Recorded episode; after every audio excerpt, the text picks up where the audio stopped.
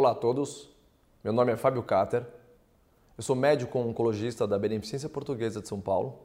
Estamos, estamos juntos aqui, eu e o Dr. Ricardo Carvalho, também oncologista clínico da Beneficência Portuguesa de São Paulo, ambos com foco em neoplasias geniturinárias e gastrointestinais. E hoje nós vamos falar um pouquinho sobre hepatocarcinoma e os seus tratamentos na doença avançada. Por anos, por aproximadamente 10 anos, nós só, tivemos, só tivemos o sorafenib como a melhor opção de primeira linha para pacientes com câncer de fígado metastático. E de dois, três anos para cá, uma gama de novas medicações tem chegado, tanto para a indicação de primeira como de segunda linha, de diferentes classes de drogas, no que diz respeito a novos antiangiogênicos e até o surgimento da imunoterapia.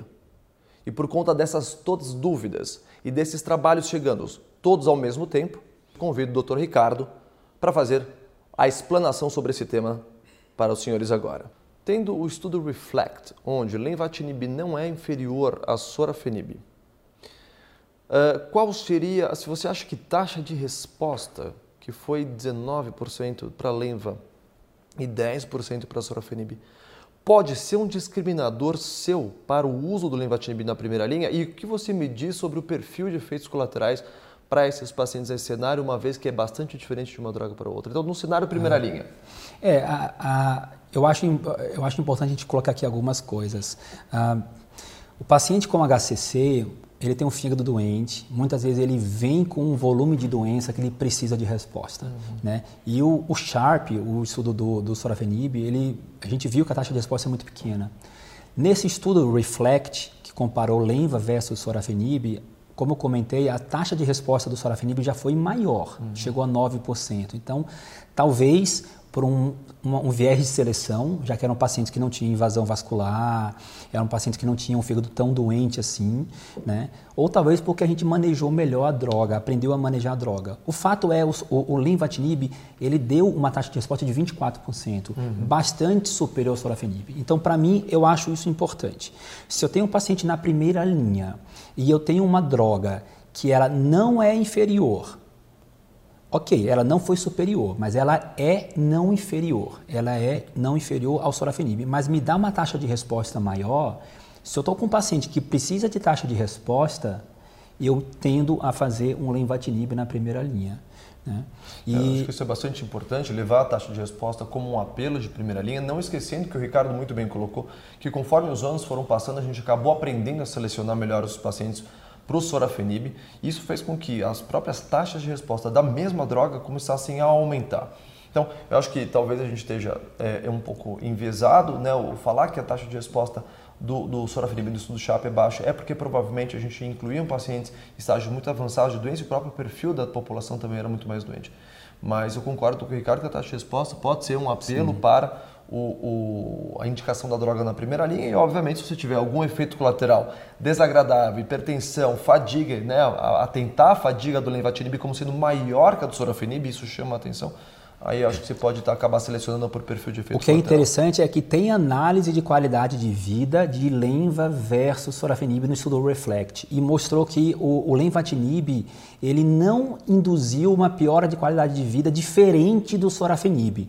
Então, embora tenha um perfil de toxicidade diferente, a qualidade de vida, o impacto na qualidade de vida com as duas drogas é absolutamente o mesmo. E eu acho que talvez essa nossa discussão já seja é, meio que old fashioned, justamente porque o Ricardo já comentou que a própria imunoterapia, e eu emendo também a, uma pergunta, é o papel da imunoterapia ali está comprometido no, no hepatocarcinoma? Acho que o Ricardo colocou bem, acho que a combinação, né, Ricardo, com antiangiogênico mais imunoterapia na primeira linha parece ser alguma coisa que pode ainda resgatar o papel da imunoterapia no hepatocarcinoma. A gente teve a apresentação agora na ESMO da combinação de atezolizumab mais bevacizumab dando taxas de resposta de 32, 36% com 12% de taxa de respostas completas no estudo de fase 1. Então, eu acho que o futuro, talvez na primeira linha, resida na combinação de dois agentes-alvo. É. E na segunda linha, eu acho que o, a chave... Vamos falar um pouquinho agora né? de segunda linha. A gente já enfrenta esse problema, vou dar um exemplo da próstata, né, que nós dois também fazemos. A gente teve o acesso a inúmeras drogas todas ao mesmo tempo, não comparadas entre si, chegando tudo ao mesmo tempo, comparada com placebo. Você já deu um, um bom panorama para a gente de como escolher, baseado em nível biomarcador. O ramo Cirumab justamente tem alfa-feto para nos orientar, mas em alguns também, é, alguns subgrupos que se mostraram benéficos ou de, de benefício nos forest plot de alguns estudos. Alguma dica você já deu também, Ricardo, né, sobre qual é o melhor é, esquema de segunda linha? É, mas eu queria chamar a atenção, o estudo do Celeste ou do cabozantinib, ele também inclui em um terço da população pacientes em terceira linha. Sim. Né? Talvez por isso, talvez a taxa de resposta do cabo tenha sido um pouquinho pior, já tinha uma população já politratada. E no meu entendimento, às vezes não é o ideal, mas a gente pode reservar essa droga daí num cenário de terceira linha após um sequenciamento de VGF. Você tem alguma dica para falar para a gente de, de, sequenciamento nesse cenário? Não, eu acho que é isso que você falou. Eu, eu, eu tendo sim a usar alfa-feto como um divisor aqui de águas. Né? Se eu tenho um paciente com alfa-feto maior do que 400, eu tendo a fazer o ramucirumab. Ah, entretanto, ah, naquele forest plot, a gente sempre tem que ter cuidado, e eu sempre falo né, nas nossas discussões, análise de subgrupo é apenas gerador de hipótese, né? Mas ali realmente a gente vê que o sexo feminino, então por quê? Mas a gente vê que o sexo uhum. feminino estava um pouquinho para a direita da unidade, né? E o paciente com invasão vascular também parece que você não teve tanto benefício com o ramucirumab. Eu confesso que eu, que eu não deixo de oferecer por conta disso, né? Ah, com relação às outras drogas, ah, o regorafenib é uma droga que ele só pode ser cogitada de se usar se o paciente tolerou bem uhum. o, o sorafenib. Porque se ele não tiver tolerado bem o sorafenib, pode ter certeza que ele não vai tolerar o, o, o regorafenib, né? Então a gente tem que usar um pouquinho do que usou na primeira linha para poder definir aí a segunda linha. Perfeito, Ricardo. Eu queria agradecer então a, a sua participação sobre essa brilhante explanação. A gente ainda fica com muitas dúvidas de qual o melhor sequenciamento no hepatocarcinoma. Eu tenho certeza que teremos oportunidade para termos vários outros vídeos mock nesse assunto. Muito obrigado.